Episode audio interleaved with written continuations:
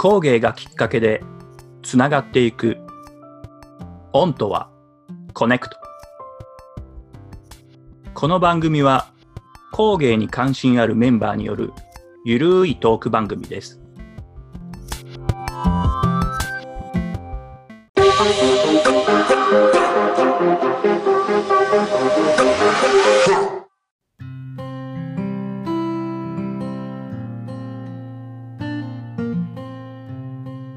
はじめまして株式会社ジャパングローサーズの武田です。この番組は工芸を通じて知り合った方々と物理的な距離を超えてもっと工芸のことを語り合いたいという思いで企画しました。レギュラー陣は工芸の作り手に限らず様々な職業や立場の方々です。時にはゲストをお迎えしたいと考えています。では早速レギュラー陣に自己紹介をしていただきたいと思います。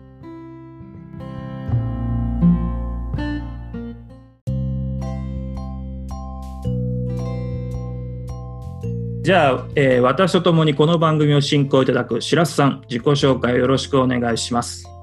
はい、えー、ライターの白洲美希です。えー、私は、ね、京都で活動しているライターでして、主に、えー、伝統工芸とかものづくりされている方の取材をしています。でえーと、それ以外にですね、あの西陣織の職人さんたちと一緒に、えー糸編ユニバースっていうあの団体を立ち上げまして、ね、西陣ガスリっていうちょっと西陣織の中の一種の技法なんですけどそうした織物とか手織りとか手染めの良さを伝えるっていう活動をやっています。はい。ありがとうございます。あの工芸ライターっていうその要は文章を書く仕事ですよね。そうですね。あのいつぐらいからもうずっとやってるんですか？あのライター自体はもう長くやってるんですけど、えー、主にやっぱずっと京都で京都の文化を取材していて、うんうん、えーと、その中でもやっぱり工芸がすごく昔から好きで中でもやっぱ職人さんのお話とかがすごく好きなので、えー、まあ、作家さんとかあのものづくりされてる中でも宣伝しないといけない方っていうのは割とおしゃべりも上手でよく外に出られたりしてるんですけど、まあ、そうじゃなく黙々と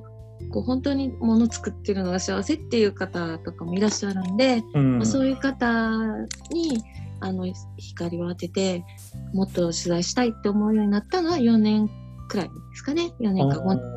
ですね。でまあなるべく工芸に仕事をシフトしていこうっていうふうにその時期から活動を始めて、ね、あのその結果なぜかあのあの糸編ユニバースを結成してしまうっていうことに なったんですけど。そういう流れで、そうですね。あの中でもやっぱ西陣織っていうのが分業が多くて職人さんの顔が見えなかったんで、うん、まあ、あの京都でも工芸描く方たくさんいらっしゃるんですけど西陣織の書いてらっしゃるって方はあまりいらっしゃらなかったんで、じゃあちょっとやってみようと思って、で、家で追ってる人を探そうと思って、こう、友達とかに誰かいい品とか、人づてに聞いてて、で、あと、あの、出会えた職人さんっていうのが、あの、今のイトミユンバスのリーダーなんですけど、そうなんですね。なので、ちょっと、まあ、取材兼ねてあったり、いろいろ活動の話してるうちに、一緒にやろうかっていうことになって、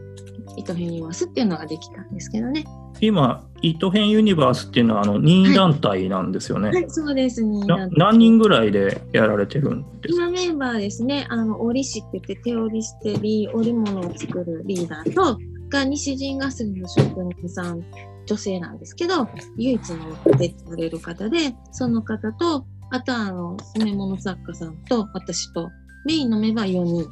ですけど、うん、まあ、学生さんとかカメラマンさんとか、ちょっとこう、協力してくださる方が周りに何人かいて、まあ、そういう人たちと一緒にやってる。うん、はい、なんか僕と白洲さんの出会いっていうのは、はい、あのまあ本当偶偶然？そうですね。なんかあのイベントで参加してそこで会ったって感じですよね本当に。そうですよね、あれはあの紹介はもうさ先に白洲さんの方は僕が来るっていうのを聞いてたわけですか？あの聞いてました聞いてました。五のみさんに。はい。武田さんっていう方が来られるんでその日どうですかって言ってもらって。ではいそれで伺ったんです。僕全然知らなかったんで。いやなんかあれですよね。あの糸編ユニバースさんも昔クラウドファンディングをやったことがあるって そこでねなんか伺ってクラウドファンディングってどうなんですか？みたいな話そこでしましたよね。しましたね。でなんかあのうちのね事務所まで武田さんが寄ってくださって。そうそうあのお昼も一緒してね。そうですね。僕すごい行き当たりばったり的な旅してんなと思ったんですけど。何も予定組んでなかったわけじゃないですけども、ね、来ますみたいな。夕方まで空いてますみたいな感じでしたね。あれあのすごいこういい場所ですよねあの静かな。ありがとう。そうですね。鴨がすぐ近くですしね、うん、なんかこう織機も初めて入った感じで、はい、2階にねあるっていうのもなんか珍しいなって気もしたんですけど。来られた方すごいみんなびっくりされますね。おおみたいなこんなとこにって感じで。なんかあの場所で結構イベントとかしたりしてるんですか？普段あそうですね、えっと、月に1回あの第2土曜日お盆とかお正月以外は開けてて、ええ、まあ、予約なしで遊びに来ていただいたり、うんね、あとまあちょっとそ、えっと、手染め体験とかそういうのもやったりとかはしてますけれどね。いいですよね。はい、秘密基地感がね。ありがとうございます。はい、じゃあちょっとあの今後ともどうぞよろしくお願いします。はい、よろしくお願いします。皆さんのお話楽しみにしてます。そうですね。はい。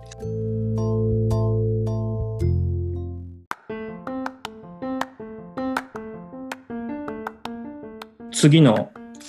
レギュラーに行きたいと思いますけど、はい、準備はいいですかね、はるさん。はい、大丈夫です。じゃあ、あの、次ですね、えー、はるさんの方から自己紹介をよろしくお願いします。はい、えー、僕は、えー、石川県の山中温泉の、えーと、漆器屋の、あの4代目という形になるんですけど、えーと、もともとの先祖がお椀とかをくり抜く職人、えー、木地師っていう職人になるんですけど、それで4代目になります。で、えーと、高校卒業してからあの京都伝統工芸専門学校っていう今はあの大学校っていう名前になってるんですけど、はい、そこで、えーと、漆コースに入って2年間、えー、塗りと蒔絵を勉強しました。ででその時は課題とかその自由作品とかもあったんですけども課題の形とかがあのあんまり得意っていうかすごい苦手で 時間がある時とかはもう自分の好きな形とかをあの、えー、指し物のコースとかもあるんですねその学校っていうのは、陶芸とか金工があったり、石とか和紙もあったりするんですけど、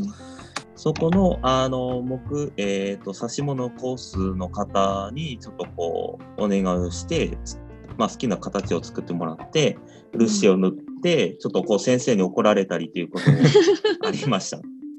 で、えーと、やっぱりその地元が山中でその仕事を漆器の仕事をしてるということもあるんで会社の方からこう生地をあの分けてもらって自分で漆を塗ったりということもやってました。で、えー、その課題の生地とかが気に食わないところとかあったんで、えー、その2年生の時に自分でも形を作りたいという気持ちがどんどん膨らんで、うん、えー、それから山中温泉の、えー、山中県立、えあすすみません。石川県立山中漆器産業技術センターというところで、えーと、生地を中心に下地塗り蒔絵っていうさまざまなことを勉強してから今の会社に入ったという形になってます。で今の商品作りとかはあの基本的にはあの若い、えー、作りあの使い手さんとか、まあえーと、料理される方とかに提案して洋風なパスタ皿とかコップとかスプーンっていうちょっと洋漆器っていうグルあのコンセプトを中心に商品作りを行っています。ハルさん、ツイッター見てると、なんかこう、海外海外マーケットにこう進出していくようなツイートがちらほらそうですね、まあ、最近ではあの3月に、えーと、石川県内でその海外のセレクトショップとかの,、そのバイヤーの方が来られて商談会っていうことを言ったんですけども、まあ、英語喋れるわけではないのでその通訳の方がいてそのサポートしてくれたということもあったんですけどやっぱりあの国内の中では結構百貨店も結構厳しいっていう風な話もあったりするんでやっぱり日本のいいものを海外の方にも、まあ、知ってもらいたいし使ってもらいたいということであのその商談会持ってった時にやっぱりこう、まあ、色が綺麗だねとか形もすごいしこういう技術は残さないといけないけども金額がやっぱり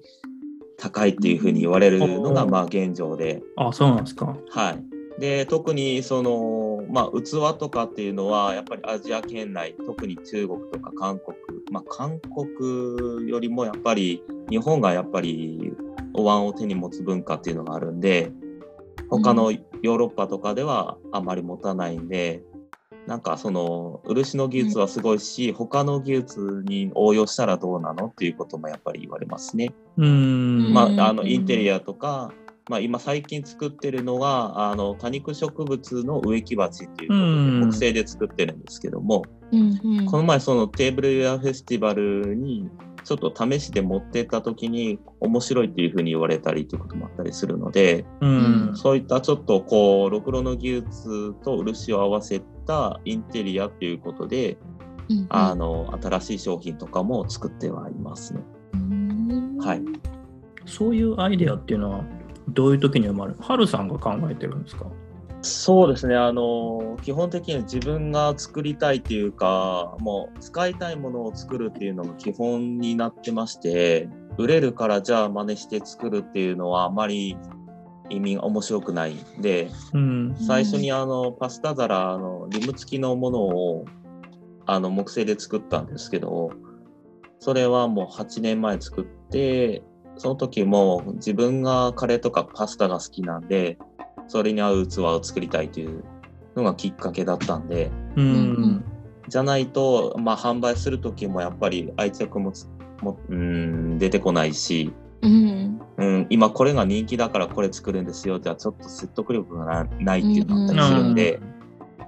やっぱり楽しいものをお客さんにも提案したいっていうのが自分の思いでもあるんで、うん、はいなんで最近では、まあ、海外の方とかもあのうちのお店まで来られて、うん、あのまあ、自社商品を買っていってくださるっていうことも、まあ、増えてはいるので、はい。はるさんとツイッターですかね、はるさんそうですね、ツイッターであのえーと、クラウドファンディングをきっかけにそうでしたね。なんか、はい、お会いした時そんなあの有田焼のそうですね。のクラウドファンディングが始まってた頃、調べていただいてって感じなんですよね。そうですね。そこで、えーと、実際にお会いしたのがあの都内の、えーと、百貨店でお会いしたっていうのがきっかけですよね。そうそうそうなんかあの、はい、新宿の方に仕事で行く予定もあってちょうど来てらっしゃるっていうことでねお会いしてあの時あの生地を積んでるのあれなんて言うんでしたっけ？あの和積みと言いましてお椀とかを乾燥させるときにあのお椀の粗挽きっていう粗くくり抜いたものを円を描いてそれを積み上げるっていう原始的なあのやり方なんですけど。ねそれあの新宿の百貨店のに積み上がってるっていうのがすごい珍しかったなと思って。そう。ですね、うん、結構注目されてましたし、で式に興味ない方でも泊まってあの写真を撮ったりっていうこともありましたし、うん、僕も撮りました。あれ運ぶのも運んできて積み上げたわけですよねあれはそこで。そうですねただ乗せてあるだけなんで、まあ大体1人でするんだったら20分ぐらいかかるんですけど、うん、2人ですると大体10分ぐらいでできるというような感じですね。うん、やっぱり山中漆器っていうのはあの生地がすごくこう豊富というかあのそうです、ね、バラエティに富んだあの生地がたくさんあるっていう印象があるんですけど、はい、あのはるさんの周りには技師さんって結構いるんですか？たくさん。今、えっ、ー、と、現役でされてる方は大体、まあ、40代とか50代で若手っていうふうに言われてるんですけど、うん、なんかこう弊社の方にもあの記事を作りたいっていうその、まあ、作るのを依頼したいっていう方がなんかこう問い合わせ来たりとかあるんですよね。うん、でもなかなかこうあのロケーション的な問題とか、まあ、あと全くその飛び込み的に依頼してもあの結構仕事が埋まってるケースがあるじゃないですか。もう、うんうんうん、まあ木が調達できて乾かすまでにも結構時間かかったり、そうですね。その問い合わせをしてきた時にもう時間的にあまりないじゃないですかみたいな。そうですね。我々も最初分からなかったんで聞いたら1年2年待つのザラだなとか そのハルさんとこもやっぱりかなりこう先まで見越してスケジュールとか作品作りみたいなのしてるんですか？そうですね。あの作品というよりもやっぱり商品がメインになってくるので、うん、手の空いた時にまあこう作品のなんかこう思いとかコンセプトを練って徐々に作っていくっていう感じなんですけど、うん、やっぱり商品とかはロットがやっぱり大きいのでまああのやっぱり物がなくなる前に23ヶ月先のことを見据えながらちょっと準備を進めるっていうような感じなんですけど、うん、でその木を乾燥する時にもやっぱりいつ切ってもいいかっていうとそうではなくて、うん、やっぱりこう木を乾燥する時に水分が多い夏夏の時期に木を伐採してしまうと、虫が入ったりあのそういう面があまり良くないということもあるんで希望的にはやっぱり秋から冬ぐらいが葉っぱが落ちてから、あの伐採するっていうのが一番理想なんです。はい。勉強になりました。いやあの今後ともあのぜひ番組でいろ状況を聞きたいなと思ってますので、よろしくお願いします。はい、よろしくお願いします。お願いします。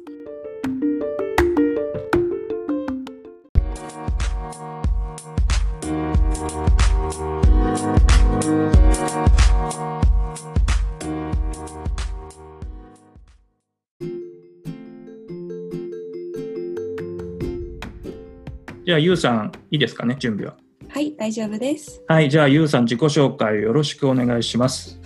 はい、絵描きの東堂優と申します、えー、今年の4月からフリーランスとして絵の仕事を請け負いながら民芸って何だろうをテーマに日本を旅する自由研究を行っています。ちょっとまあこう、まあ、民芸ちょっと工芸の中のまあ民芸ちょっと特化してるあのものなんですけど、はい、と ZOZO タウンの前澤社長のお年玉が当たりまして第1弾として先日いやいや。鳥取県あと島根県の山陰と愛媛県を取材してきました。旅の様子や絵日記を Twitter や Instagram でライブ的に配信したり茨城に帰った後は旅で得た民芸についての気づきや発見ですね。発見を自身のウェブサイトとノートというサイトでまとめています。地方の底力あと新しい民芸、あと素敵な手仕事の発掘こういったものをいろんな方にお届けできればなと思っています。よろしくお願いします。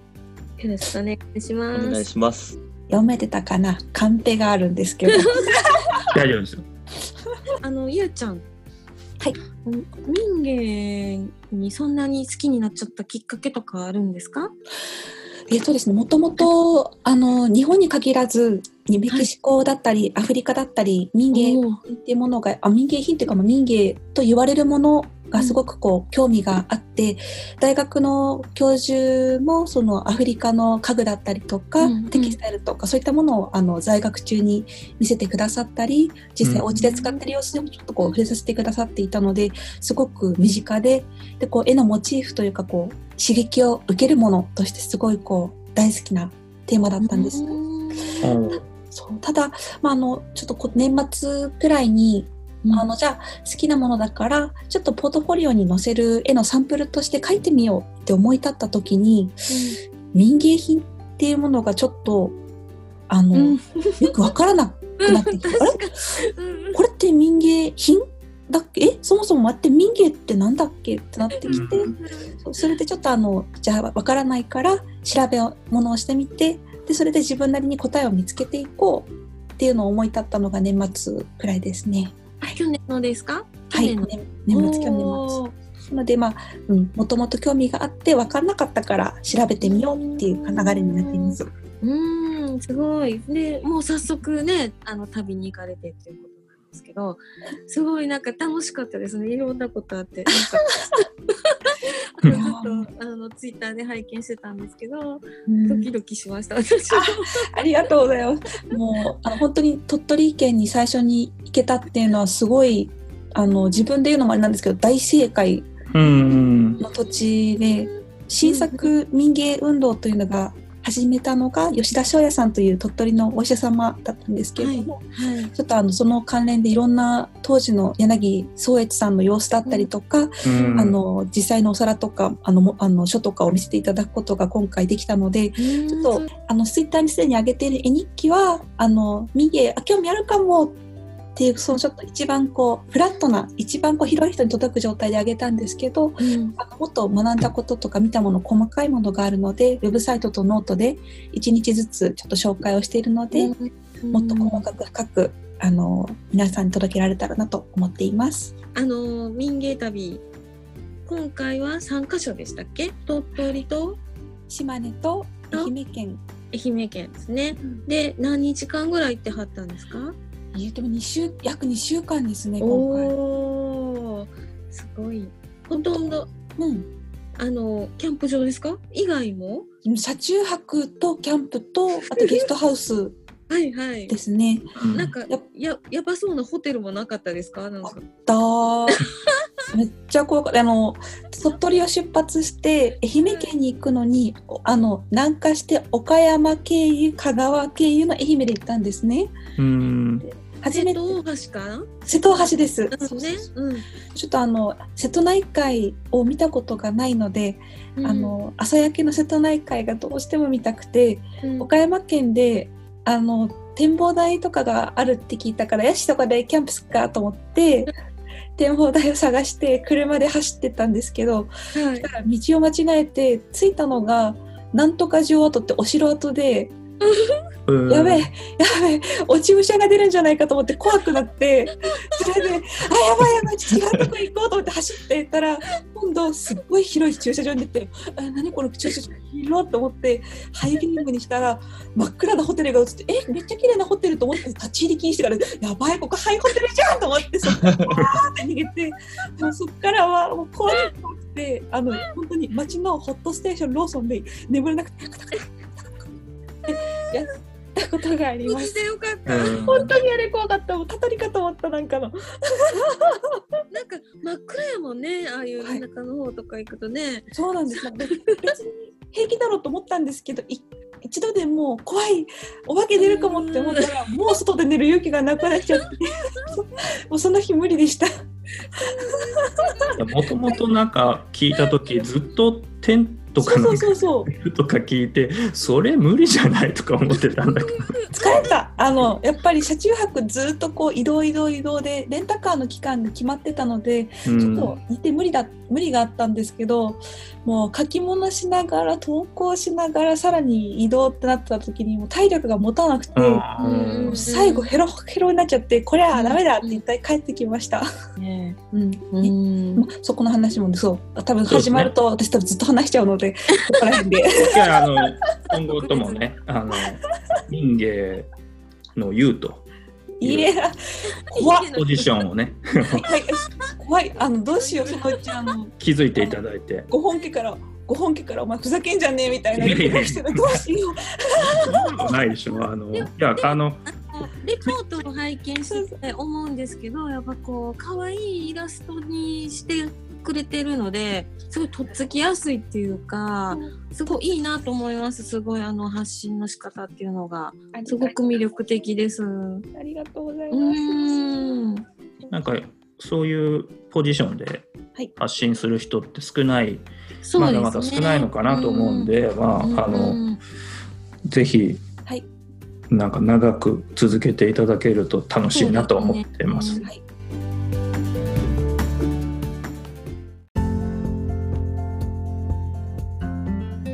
穂高さん、自己紹介よろしくお願いします。あよろしくお願いします。えっと、私は、えっと、漆造形作家の、えっと、穂高と申します。で、まあ、あの、まあ、ツイッターと、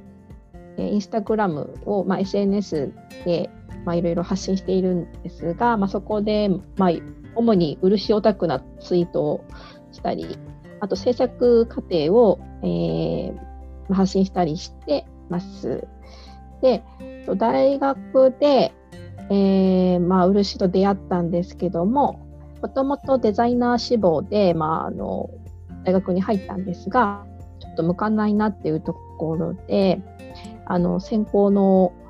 選定の時に、まあ、漆の工房の雰囲気がいいなっていうような、ただその雰囲気で選んでしまって、まあ、どんどん漆沼にズブズブと入った感じです。で、漆オタクな私が推している作家が、えっ、ー、と、これ覚えててください。柴田是心と音丸行動という、あの、近代史、明治からま昭和の初期なんですが、に活躍した、あの、2人の作家がいまして、まあ、この2人の素晴らしい作品に、まあ、ちょっと心を打たれまして、まあ、推してます。で、えっと、2017年に、えーと、私もちょっと漆のものを作ってますので、まあ、ブランド、ムゾラシカというブランドを設立しました。でここれは、えーと、漆のアクセサリーや雑貨を取り扱っているあの、えー、ブランドになりまして、えー、今は、えーと、ミンネとクリーマーで、えー、あとまた直接まあ連絡をいただいた方に、まあ、販売しているというような形です。まあ、今後ちょっと拡大を、販売ルート拡大していこうとちょっとしていますので、もしご興味ある方はお知らせください。はい、ちょっと質問いいですか？はい。あの、2017年にそのムゾラシカというブランドを立ち上げたということですけど、はい。あの、まあ、初めての方もいると思うので、はい。ムゾラシカってどういう意味なんですか？あムゾラシカというのは私の、えー、出身であります、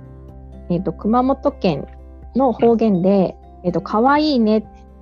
ていう意味なんですね。えー、まあ、ちょっとこの言葉は若い人は使わないんですけどあの、まあ、ご年配の方があの使われる言葉で、まあ、ちょっとその日本語なんだけどどことなくちょっと日本語ぽくない感じもちょっとあのイメージとしてはいいかなと思いましてつけました。なんか面接みたいですねこれ。いやいやいや 面接じゃない。面接みたいな。いやあの聞いとかなきゃと思って。あまあそうですね。はい。であの私とムゾラシカさんのいや穂高さんの、まあ、出会いはツイッターですよ。あそうですねツイッターツイッターですね。なんか私がツイッターでつぶやいてたことにツッコミが、いや質問が。ツッコミというか、質問、はい、質問ですね。そっからですよね。そうですね。で、なんかその後、えっと、広島。はい。広島で、えー、西日本の漆を守る会のイベントがあるという情報をいただいて、はい。であの広島に行ってお会いしたのが初めてですよ。そうですねあの私がその後に、まあ、お誘い、まあ、ツイッター上でお誘いをして、まああのね、お会いするっていう形になったっていう感じですよね。それが2000、そうもう去年ですよね。去年ね。はい。なんか私あの Facebook の人とはまあ、あったりとか知ってたことあるんですけど、はい、ツイッターってちょっと全然分かって始めたばかりで、うん、あのリアルに人に会うのっていうのが全然知ってなかったんですけど、はい、あの小高さんそういうのはしたことあったんですか？あうんツイッターは私もそこまであのなんですかね。自分でツイートするっていうのはそんなにやってなくて、うん、まあ、たま本当に声をかけたりとかしたのは、まあ、今回この司会していただいている武田さんのが初めてだったですね。あれはななんでこうお声がけいただいたんですかね。なんかこう漆に興味ありそうな人だっていうあっていう漆沼に引きずり込もうとしているというああのはい。すごいねあの感じです。いろいろな情報をその時にバッといただきましたよね。はい。それは沼へのお誘いだったわけですね。そうです。あのあちょっと聞いてる方はあれかもしれないですけどもう本当私いろんな人に沼沼にお誘いをしているの絶賛お誘い中なので興味ある人はあのはいあのいろいろ聞いてもらえればねなんか思ってます。ツイッター拝見しててもあの漆を植えたりとか。ああそうですね。芽が出たとか ねいろいろ写真がアップされてて。はい。あれご自宅で栽培というかあそうですね。あの私自体が畑を持ってるわけじゃないんですけど、はい、あの大学の在学中の時に、まあ、その植、まあ、漆の植栽っていうことを、まあ、ちょっとその授業の中に、まあ、組み込まれていましてでそれからちょっとずつあの興味を持つようになったんですけどただちょっと、あのー、その卒業してからなかなかそういうことができなかったんですが、まあ、ちょっといろいろその漆の仲間が増えていくうちに、まあ、その植栽をしている方ともお付き合いができましてで、まあ、せっかく作るんだったら、まあ、もっと漆のことも勉強したいなっていうまずまあ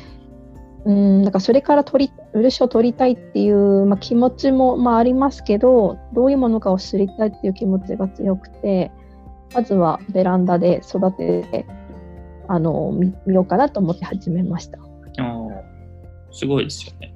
ベランダで育てあな結構いけますね。あのちょっと夏場が厳しいんですけど温度管理がちょもう少し課題かなと思ってます。なるほど。うんなんか漆がどう、ね、木からなってきてるなっていうことも知らない人結構多いので。そうですよね。なんか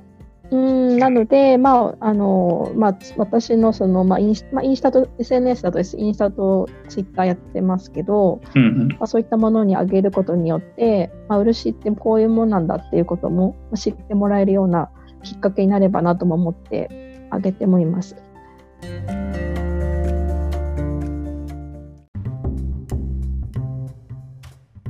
あの最後に宣伝ですけど、はい、あの10月の11から13なんですけど、はい。うん、山中漆器のあのオープンファクトリーをするんです。オープンファクトリー、あの産業観光っていうことで、はい、あの山中漆器のその木製をつくあの生地引きから塗りまで、うんで、あの、他にはそのプラスチックを作る成形とか、うん、塗装の技術っていうところを、お客さんにもその見ていただくっていうことをやるので、10月11の金土日ですね。はい。連休のある時ですね。はい。